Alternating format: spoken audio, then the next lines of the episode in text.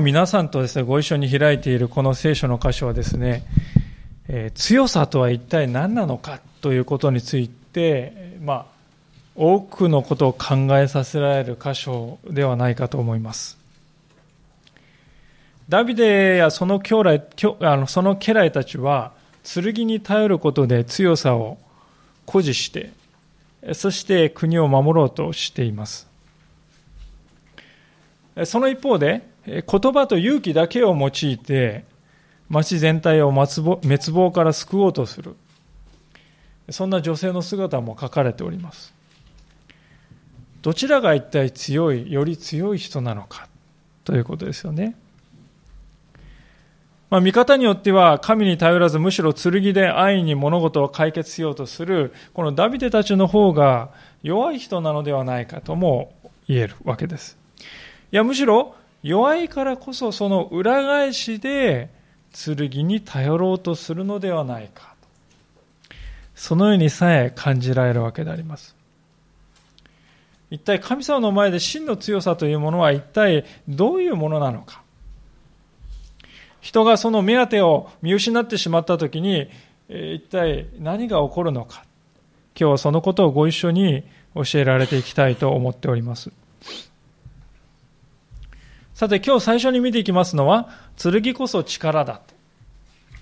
そう考えている人々の姿であります。これまで見てきた状況皆さん覚えておられるでしょうか？ダビデオは実の息子のアブシャロムの反乱の痛手から立ち直りつつあって、ようやく首都のエルサレムに戻ってきたわけですが、まその戻ってくる時の対応がですね、ややまずかったので、まそれが新たな反乱をですね、引き起こしてしまったというのが前回のところであります。でその反乱の首謀者は誰かと言いますと、一節に、20章の一節にありますように、ベニヤミン人のシェバという人ですね。でベニヤミン人というのはですね、あのサウル王の出身部族でありますから、もともとダビデ、ね、とは折り合いが悪い部分があるわけですが、まあ、そこにですね、ダビデがこう、大いに復帰しようと帰ってくるときに、あろうことかダビデがですね、自分と同じユダ部族をですね、まあ、優遇したんですよね。露骨に優遇したわけであります。でそのことからですね、はしごを外された他の部族はですね、まあ、不満が非常にこう爆発して、そこにこうシェバが、乗る形で反乱を起こしたわけであります。20章の2節を見ますと、すべてのイスラエル人が、まあ、ユダ部族以外のすべての部族がですね、えー、シェバに同調してエルサレムを去っていったということが書いてますよね。この状況に非常に危機感を抱いたのがダビデでありまして、ダビデでありまして、えー、早速彼はですね、将軍の甘さを読んで、次のように指示を出すわけであります。もう一度4節を読みしますが、さて王は甘さに言った。私のためにユダの人々を3日のうちに召集し、あなたもここに帰ってきなさい。そこで甘さはユダの人々を召集するために出て行ったが、指定された期限に間に合わなかった。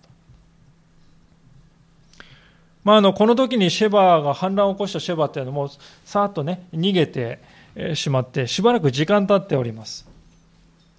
一般的にですねこの反乱といいますものは時間が経てば経つほどですね相手に備える時間を与えますので、えー、とにかく早く叩くということが重要なわけですねでそこでこうダビデは甘さを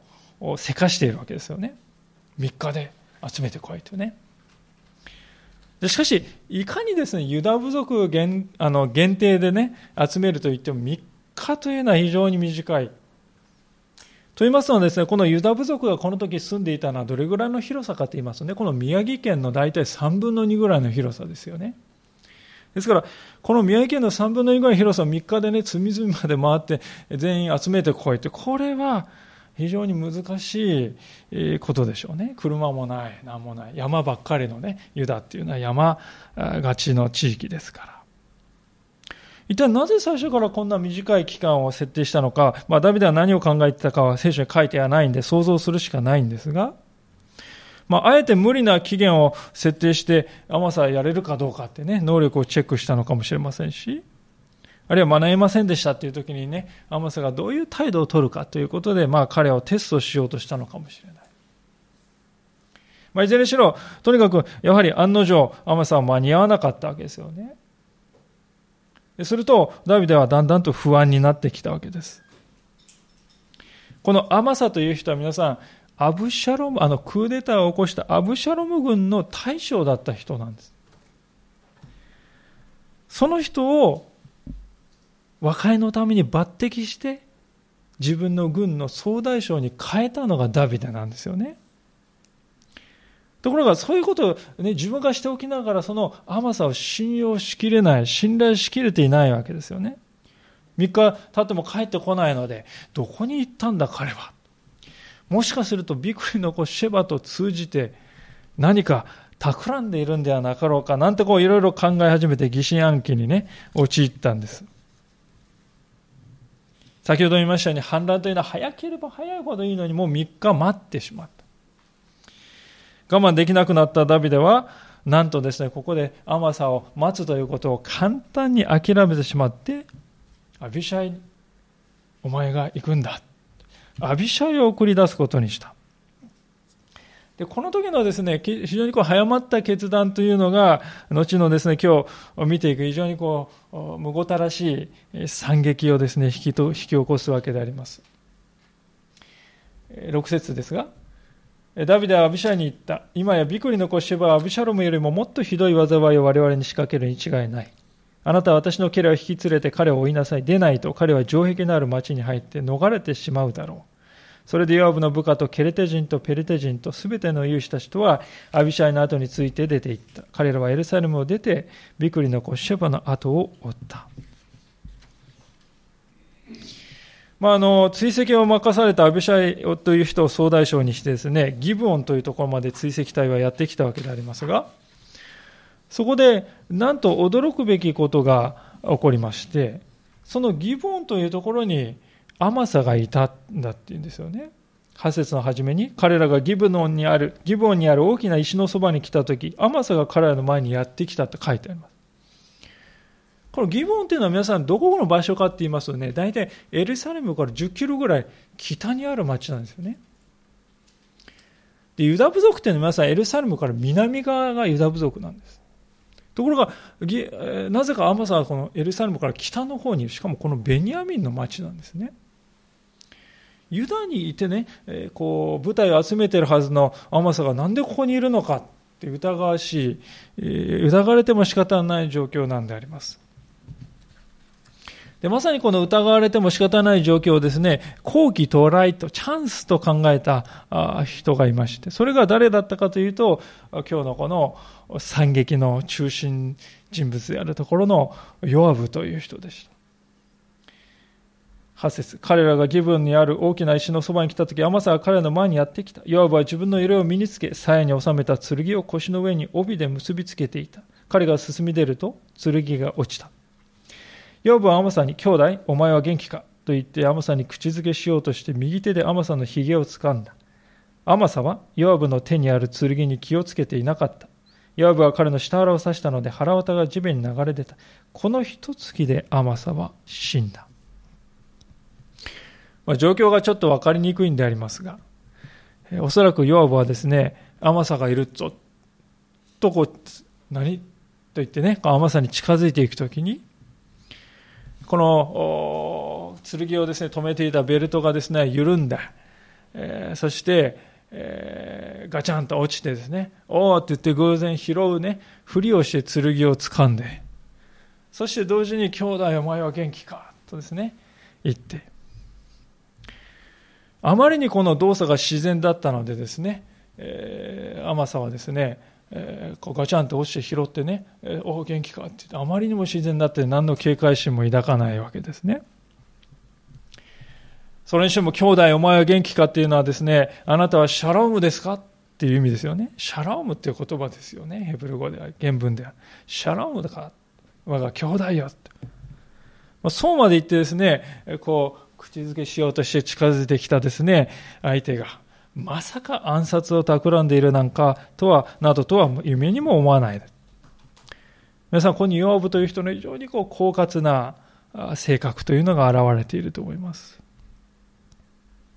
まあ、それを差し引いてもこのアンマさはあまりにも無防備で警戒心なさすぎるんですよね。もし何か企んでいたんだ、慌てふためいてね、いやーとか取り繕うんですけど、もうあまりに無警戒であります。ですから、もしかするとギボンにいたら何かの偶然であって、何の企みも抱いてなかった。まあ、もしかするとそうではないかと思う。あるいはまた、養父とこの甘さというのは、実はいとこ同士なんですよね。まさかいとこを殺すってことはありえないでしょう。それで油断しきっていたのかもしれませんが、とにかく確かなところはわからないんですけれども、起こった。惨劇は起こったんです。ヨブはなぜいきなりこんなことをしでかしたのでしょうか。いろいろな理由が考えられるわけですけれども、一番大きな理由は甘さをやはり彼は絶対に信用しないぞと決めていたんでしょうね。なんといってもヨアブというのはですね、つい先日までアブシャロム軍と戦っていたね、その大将であって、向こうの大将が甘さですよね。そして今から味方だ。そう言われても簡単に信用できるわけがない。もしや戦いの最中に裏切って後ろから襲いかかってくるかもしれない。そんなことは絶対にごめんだと考えたんでしょうかね。もう一つの大きな理由は甘さを恨んでいたということがあります。ヨブは長年にわたってダビデを支え続けてきたんですが、後から来たですね、甘さが戸ざまなのにね、自分よりも上の位につきついたんですよ。もうこれは面白くない、我慢ならないことです。で、ダビデっていうのはもちろんですね、ヨアブのそういう気持ちを分かっていたわけですよね。長年にわたる部下を差し置いて、あ外から来た人はですね、その長年の部下の上につけるなんていうことを普通はしないんですが、なんでダビデはそんなことをしたかっていうと、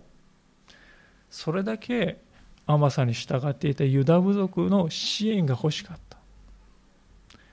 そしてもう一つは、ヨアブのですね、傍若無人ぶりにですね、手を焼いていて、ヨアブを牽制するっていうね、そういうことも考えて、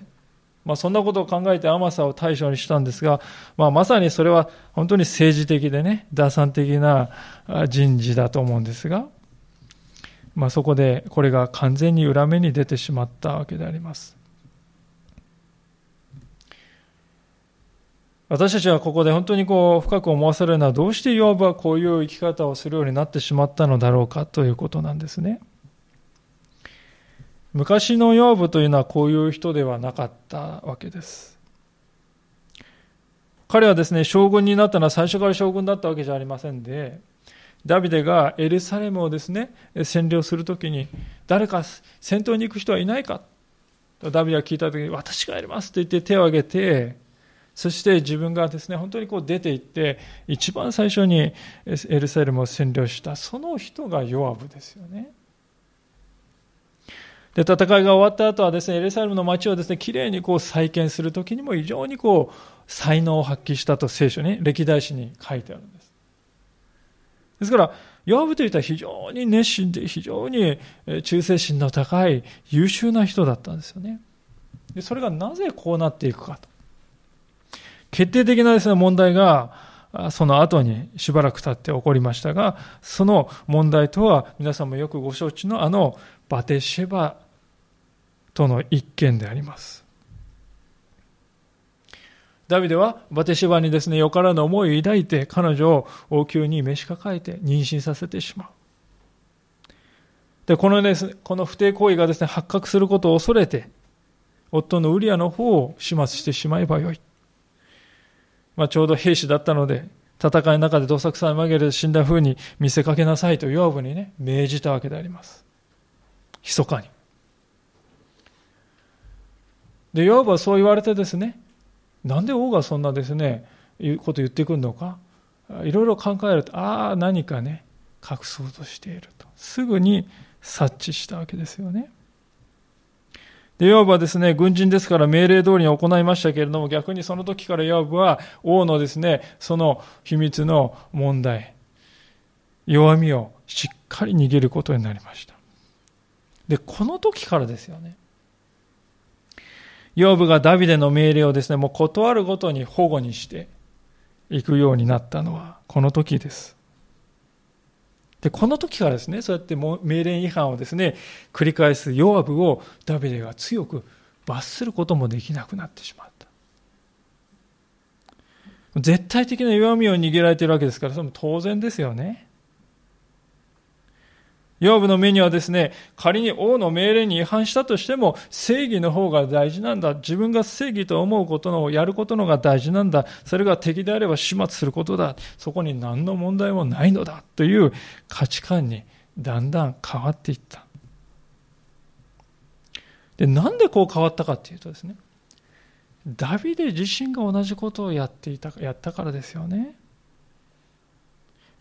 皆さん、イスラエルの王様というのは、他の国の王様と違いまして、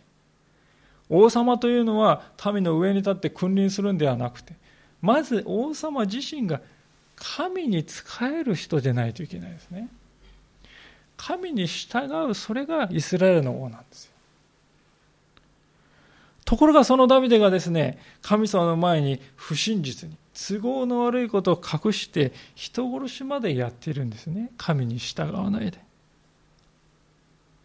ですからヨアブも同じことをやってるんです。あなたも神様に従わないでウリアにあのようなことをなさったではありませんなぜ私があなたに従わないからといってあなたに責め私を責めることができるんですかあなたが行われたことを私はしているだけです。まあもちろん口では言わないでしょうけれども、ヨブはおそらくそう考えていたでしょうね。でダビデがですね、おそらくヨーブがそう考えてるに違いないと思うと、もうますます何も言えなくなってしまう。ですから、このようなことが起こっている背景には、まずダビデが剣を取ったということがあったということであります。だからこのようなものが、このようなことが彼の周りで絶えなくなってしまったわけですよね。実はこのような未来になるということは、あの預言者ナタンという人が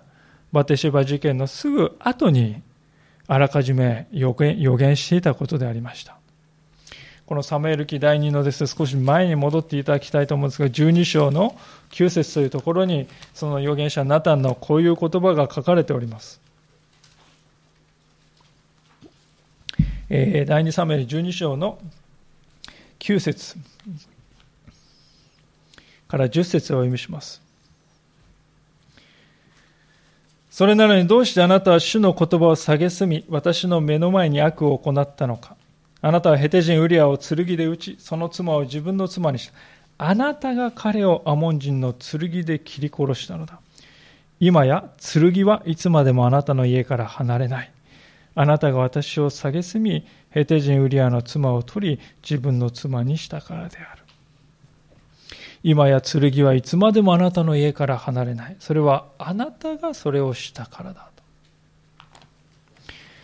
まあ、実際ですね、この事件が起こった後ですね、バテあごめんなさい、ダビデの家庭っていうのはもう本当に混乱に次ぐ混乱ですよね。特に子供たちの間に。アムノンという人が異母姉妹であったタマルを犯してしまう。それに怒ったそのタマルの兄のアブシャロムがアムノを今度は復讐して殺す。まあ、兄弟間の殺し合いというとんでもない事件が起きました。でその時もダビデはそれをうまくコントロールすることはできなかった。後ろめたさがあるからですよね。自分もウリアを殺しているのに。そう思うとですね、子供に強く出れないんです。で、ないがしらされたアブシャロムがですね、ウェポンをたまて、たま、溜めていって、そしてクーデターを起こす。そこでまた血が流される。それが収束したと思いきや、今日の箇所ではダビデのですね、二大将軍ですよね。最高将軍と次の将軍の間で、えー、暗殺事件が起こると。まさにですね、ナタンが先ほど予言したように、血塗られた家になっている。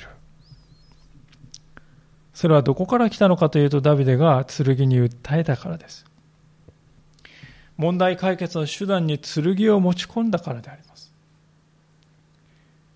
彼が手に取った剣が巡り巡ってですね、今度は自分に向かってですね、歯を向けてやってきたわけであります。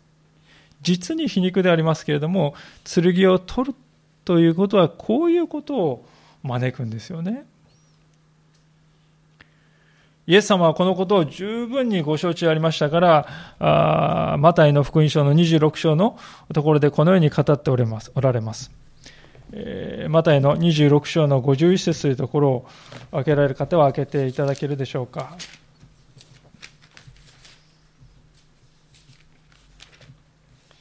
第3版で新約の57ページです。第2版の方は51ページか52ページになります。マタイの26章の51節と52節です。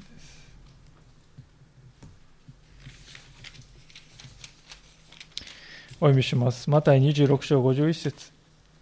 するとイエスと一緒にいた者の一人が手を伸ばして剣を抜き、大祭司のしもべに打ってかかり、その耳を切り落とした。その時イエスは彼に言われた。剣を元に収めなさい。剣を取る者は皆剣で滅びます。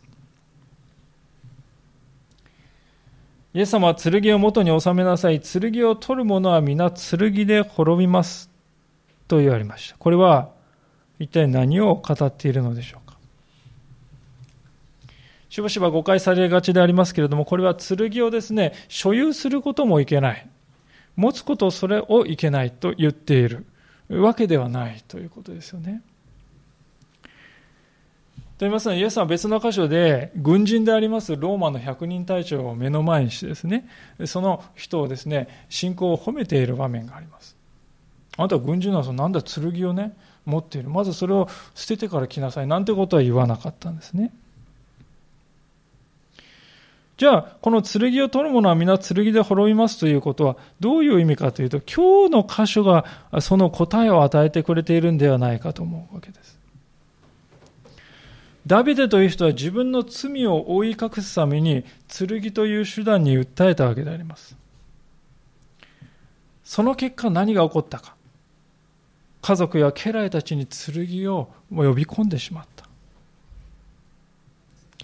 ですから、もし私たちが問題を解決する手段としてね、この剣、相手を傷つけるということを選ぶならです。問題を、自分の問題を解決するために相手を傷つけるっていうことをね、手段を選ぶんなら、結局はそれが自分自身に返ってきて、自分もまた周りも衰えていくことになってしまうんだ。そういうことを言っているんだと思うんですね。剣というものは相手に傷を負わせるものでありますから、私はですね、この剣というものをもう少し広い意味で取りたい。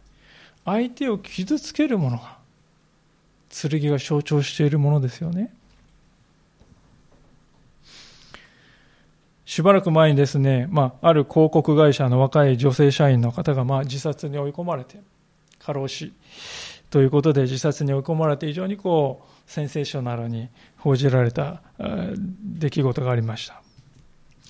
で、まあ、報道を見ますと、もっぱらですね、とにかく残業がね、100時間、百何十時間、とんでもない残業時間、200時間、まあそれが原因であるかに言われているわけですけれども、最近になってですね、どうもこの、それだけではなくて、むしろ元上司であった方が、非常にこう、言葉の暴力をですね、毎日のように浴びせかけて、まあそれがきっかけでうつ病になり、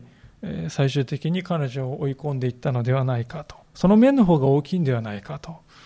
そういう記事を見まして、なるほどなと思いました。私はまさにこれは言葉の剣だと思うんですよね。私たちの社会を見ますとですね、たとえこの物理的な剣を取らなくても言葉の剣でですね、至るところにこれがあるんではないかと思うんですよね。親子の間で、夫婦の間で、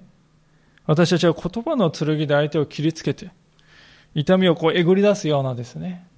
そのような振る舞いをしてはいないでしょうか。本物の剣なんて指一本触れてませんと言いながらも、そ知らぬ顔をしながらも実は言葉の剣はですね、何のためらいもなくですね、周りの人々に浴びせかけて振り回している。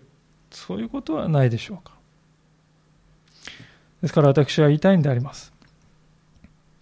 問題を解決するために相手をですね、何であれ傷つける、それで解決しようとするんだ。それがどんな手段であっても最終的には神様はね、それを私たち自身に返される。そしてそれが私たちを滅ぼすことになる。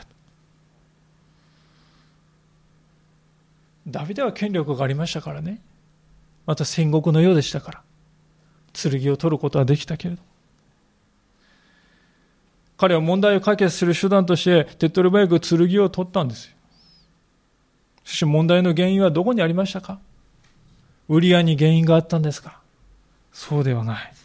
ダビデ自身のあったのであります。ダビデこそが神様の前で自分の罪と正面から向き合って悔い改めなければならないその人でした。同じことが私たちにも当てはまるんではないでしょうか。私たちはですね、問題が起こりますと、すぐに、ね、その問題を外部に見出したくなりますね。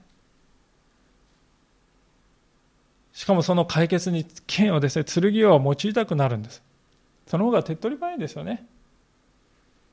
剣です。相手はこう、古典版に言葉の剣ですね、攻め立てておけば、自分のスッとする、一時的にはスッとするかもしれない、留飲も下がるかもしれない、相手はあるもので自分は、ね、そういう権利のあるものだと思っておけば、一時的には問題解決した気になるかもしれない。でも、問われているのは、常に私たち自身であります。私たちの怒りが、私たちの憎しみが、私たちの心の冷たさが、私たちの妬みが、それが関係を破壊しているんではないでしょうか。神様はそこを問うておられるんではないでしょうか。そこに向き合うことなしに剣を取って他の人を傷つけるという道を私たち選んだらですね、どういう世界になりますかもっと悲惨な剣の世界が待っているんではないか。まさしくそれを象徴するようなのが、このサムエル記今日の箇所の20章の11節からのところであります。その時、ヨアブに仕える若い者の一人がアマサのそばに立っていった。ヨアブにつく者、ダビデに味方する者はヨアブに従い。アマサは王子の真ん中で血まみれになって転がっていた。この赤い者は民が皆立ち止まるを見て、アマサを王子から野原に運んだ。その傍らを通る者が皆立ち止まるのを見ると、彼の上に着物をかけた。アマサが王子から移されると皆ヨアブの後について進み、ビクリのコシェバを追った。まあ、聖書の中にですね、本当にこう書かれている、まあ目を覆いたくなるような、そういう光景のね、典型的な光景であります。この道行く兵士たちはですね、ついさっきまでアマサがね、集めてきていた、その兵士たちでありますよ。その自分の大将がですね、え、そんな姿で、えー、道の真ん中にですね、投げ出されたを見て、もう言葉も出ない、呆然として眺めているのであります。こんなことが国の中で、しかも最高ですね、将軍たちの間で起こる、こんな国のどこに希望が持てるのかって思いますよね。この国は一体どこに行くのか。って思うんです。私たちもですね、本当に言葉の剣、人をですね、傷つけてめった打ちにして、そして血だらけにして、でもそれを見た周りの人々はどう思うでしょうか？心を痛めて、一体ここはどうなってしまうのかと思うんではないでしょう。もともとはダビデがですね、本当に取った剣が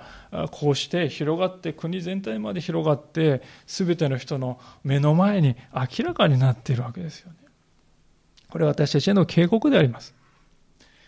私たちが自分の問題を解決しようとして相手を傷つけるっていうことをですね、選ぶんならそれは私たちだけに問題はとどまらない。もっともっと大きな領域にまで広がっていってしまうんだよと。そのことを指してイエス様は、剣を取る者は剣で滅びるのだとおっしゃったのではないでしょうか。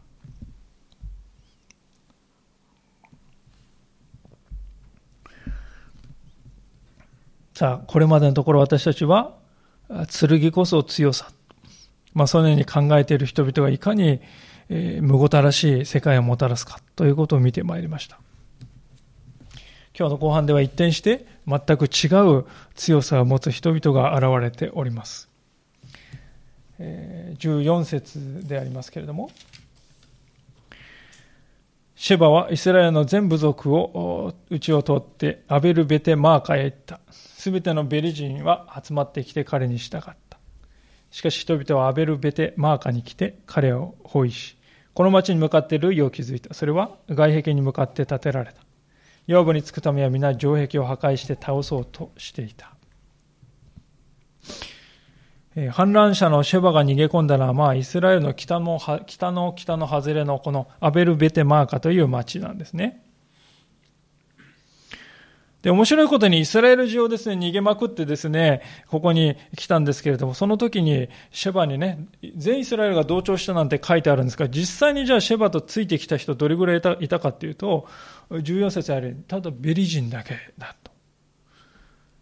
でこのベリ人っていうのはおそらくシェバの出身の部族のね、つまり身内の人たちだとこう言われてますよ。ダビデはシェバをですね、ほっとけば大変なことになるって言って大軍を送るわけですけれども、実際ね、シェバの反乱というのはこの程度のこの恐るるに、恐る恐るるに足らずだったわけであります。実際皆さん戦いでですね、もう街の中に立てこもるって、これはもう負け戦ですよね。兵糧攻め、水攻め。もう会えばですね、もう立ちどころに窮地に陥るからであります。ですから、もうヨアブはほっといてもですね、えー、シェバはですね、降伏するわけでありますけれども、この時のヨアブは頭に血が上っていましたんで、シバをかくまっている連中も同じ罪だ。こんな町は消し去ってしまえ。とばかりまあ陣地を築いていくんですよね。まあ、類を築くってですね、これが外壁だとしますとですね、ここに向かって斜めにこう土で道をつくんですよね。ここをよじ登っていくわけです。で、この上の弱いところに土をですね、ぶつけて、城を破壊して乗り込んでいくわけであります。まあ、そういうふうにしてですね、もう、城壁を壊して、そして町全体を完膚なきまでに粉々に砕いてやろうと息巻いているわけですよね。そういう養父の前に一人の知恵ある女が立ちはだかったんだというわけです。16節。その時この町から一人の知恵ある女が叫んだ。聞いてください、聞いてください。養父にこう言ってください。ここまで近づいてください。あなたにお話したいのです。養父は彼女の近づくと、この女は、あなたが養父ですか？と尋ねた。彼は答えた。そうだ。すると女は言った。このはしための言葉を聞いてください。女は答えた。私が聞こう。すると女はこう言った。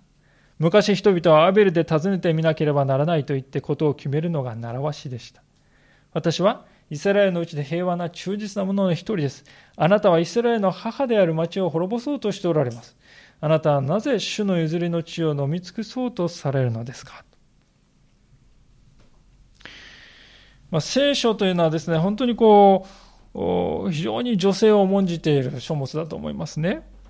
3000年前の時代に女性の人権という言葉があったかというと全くなかったと思うんですが、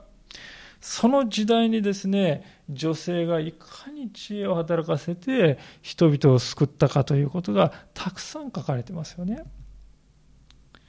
まあ、エステルというのはまさにその一番、えー、傑出した存在だと思いますけど、このしかし名前も書かれていないこの女性も実に大きな働きをしました。彼女は予母に何と言ったか、この町はイスラエルの母である町ですよって言うんですよね。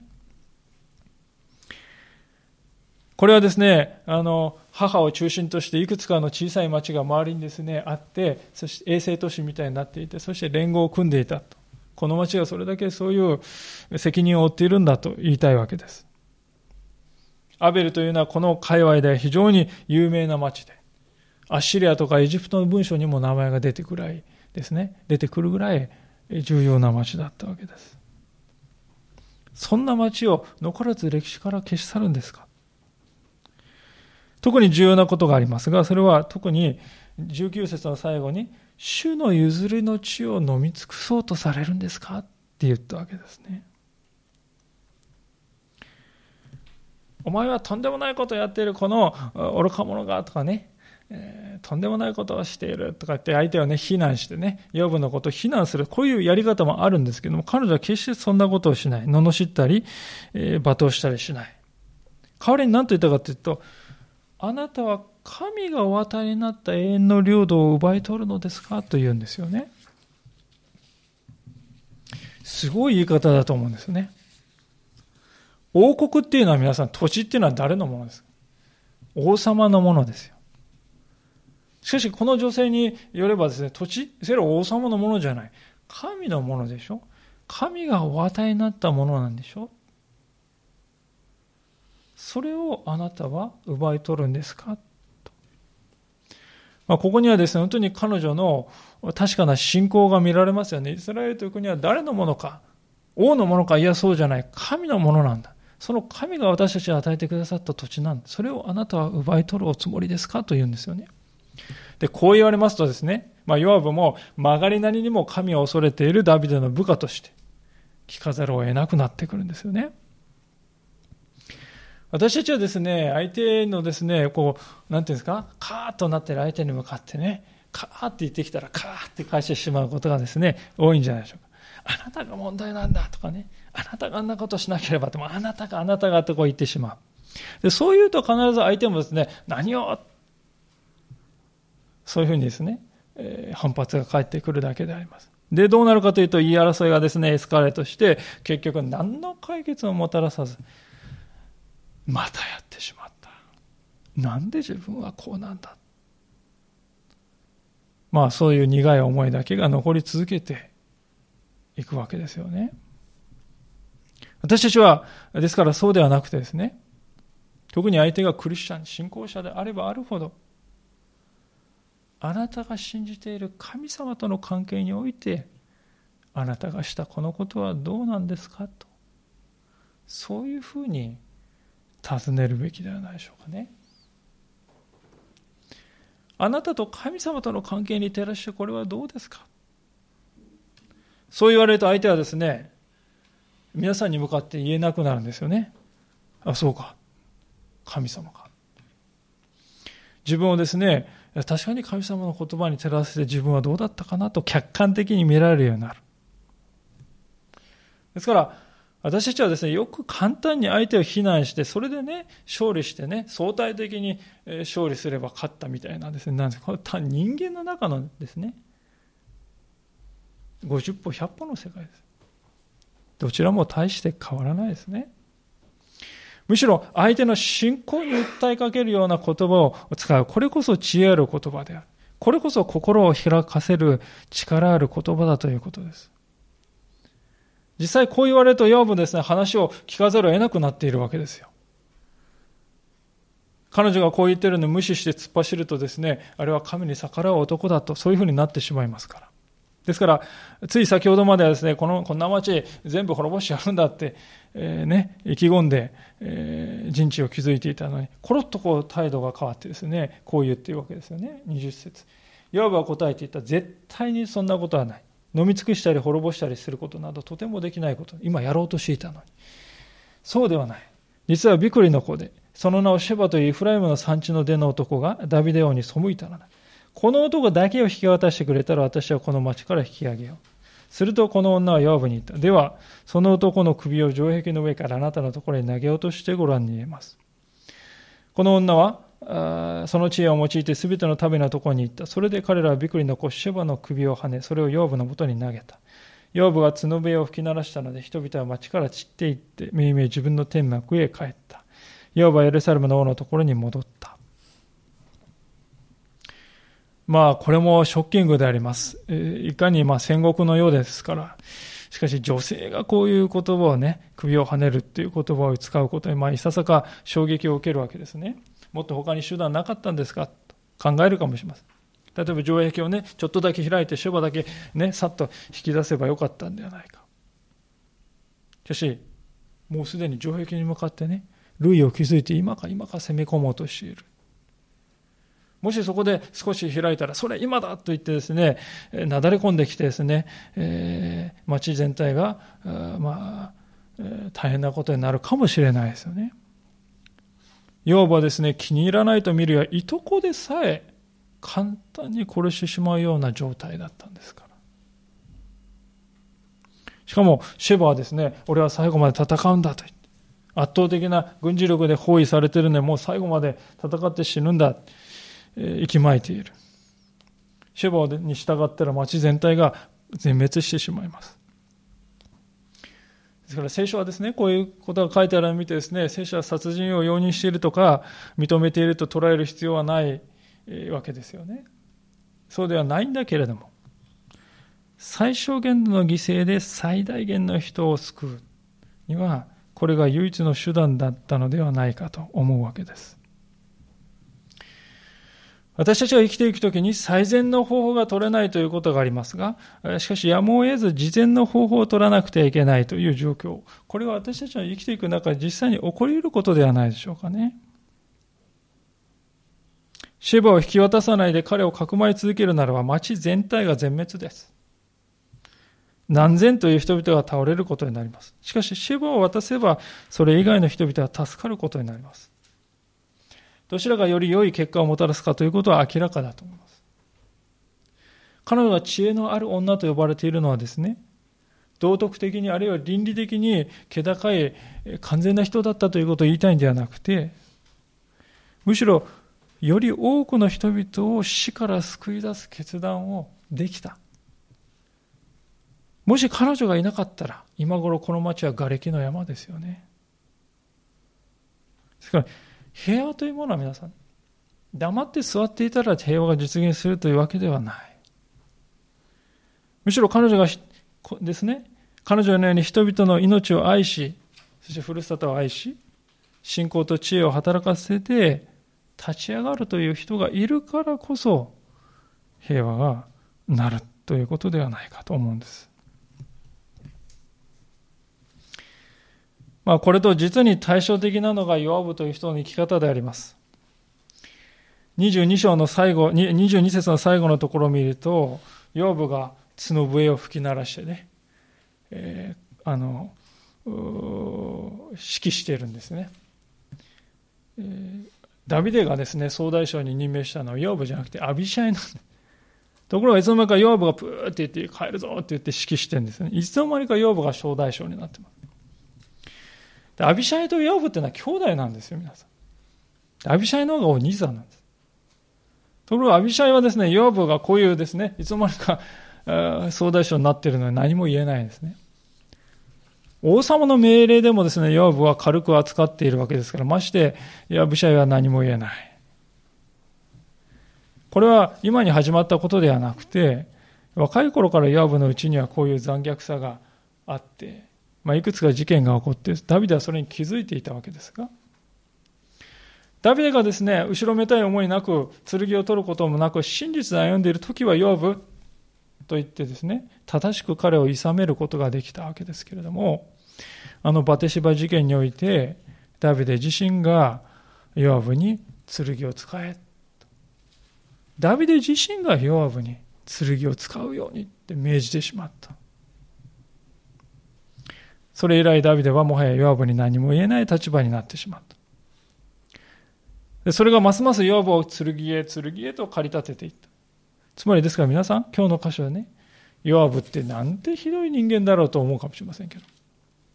このヨアブを生み出したのはダビデ自身だと言ってもよいと私は思うわけです。ダビデには神様から、本当にあり余る権力が与えられていましたけれども、それを神様単に用いるんではなくて、自分の欲や野心のために用いたときに、こういうことになってしまう。ヨブっていうのは一番近いところにいる部下ですよ。その部下との関係がこうなんですから。まして国民との関係で見たらもうどうでしょうかね。果てしなく遠い関係じゃないでしょうか。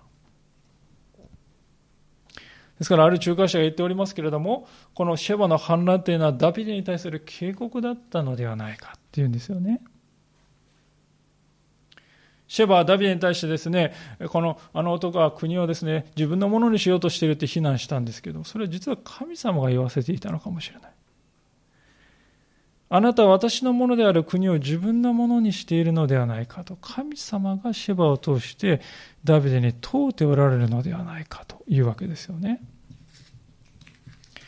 残念なことにですね、ダビデはしかしこの起こっている問題からなかなか対処することができなくなっていた。学ぶことができなくなっていたんですね。むしろ反対の方向に行ってしまった感があるんです。それはどこに見ることができるかと言いますと、今日の一番最後のところを見て終わりたいと思いますけれども、23 24節にですね、駅務長官というですね、えー、役職が作られたことが書かれていますね。まあ、ここの23節からのところはダビデ政権のあの閣僚名簿が書いてあるわけですけれども、24節で、エキム長官アドラムという人が耳慣れない役職が作られています。このエキム長官って皆さん何をね、してる人かっていうと、民を強制労働させる担当者ですよね。強制的にですね、こう、引っ張ってきて、労働させるんです。駅務長官っていうのは。こんなことはかつてイスラエルにはなかったんです。しかし、預言者のサムエルはですね、イスラエルの民が、俺たちも王が欲しいと言った時に警告していたんですよね。王を設けるなら、王が欲しい欲しいと言うなら、王は必ずあなた方を奴隷にするでしょう。その時になって神様助けてと言われても、神様は答えてくださらないよ。警告していた。しかし今、ダビデの政権下で、その警告が現実のものとなってしてしまっているわけです。私たちはこれまでダビデ王国の中に潜んでいる数々の亀裂を見てきました。今、また一歩ですね、彼の王国は神様の願われる姿から一歩遠ざかっていっています。ある意味ではこのシェバの女性も、あ、ごめんなさい。このシェバだけでなく、このアベル・ベテ・マーカの女性も、ダビデに声を上げていたのかもしれないと。そう思うんですね。ある仲介者がそのことを次のように語っています。読ませていただいて終わりたいと思うんですけれども。ダビデはまだたった一人の女に教えられなければならないほど未熟である。歴戦の強者であり、誰よりも主によって訓練されてきたはずのダビデも、一人の女の主への単純な信頼による勇気に勝てないのである。王国はダビデの能力によって維持されるのではない。主によってである。しかも主は何の力もない一人の女を用いられた。たった一人の女が主の譲りの地を守るべく勇気を与えられて、ダビデに真っ向から反乱を起こしたのである。これはダビデが心から感謝して受けなければならない王国への真の反乱である。このベテマーカの女性の言った言葉をダビデは感謝して受けなくてはならない。これこそが表面的ではない本質的な真の反乱なんだ。これをダビデは聞かなくてはならないんだ。王国を自分のものにしているのではないか。その訴えこそダビデがここで向き合わなければならなかったわけですね。いかがでしょうか？私たちの人生にも同じことが起こるんではないか。私たちの目の前に一人のこの知恵のある女性が立ちはだかって、あなたは、あなたが神神様があなたに与えたものを自分のものにしようとしているのではないか。神のものであるのに。そう言ってくださる人がいるんではないでしょうか。神様はそのような人を私たちの前に置いてくださるんではないでしょうか。そこで私たちがですね、その声に耳を傾けるのか。それとも、剣を持って答えるのか。私たちに今日問いかけられているのはその問いであります。ダビデは弱い自分の愚かさを隠すために剣を取ってしまった。私たちはそのようなものではなくて、ああ、本当に自分は愚かだなと知らされれば知らされるほど、だから私には神様が必要なんだと。神様の前に自分をさらけ出して、そのようなものとして私たちは日々歩んでいきたいと思います。お祈りしたいと思います。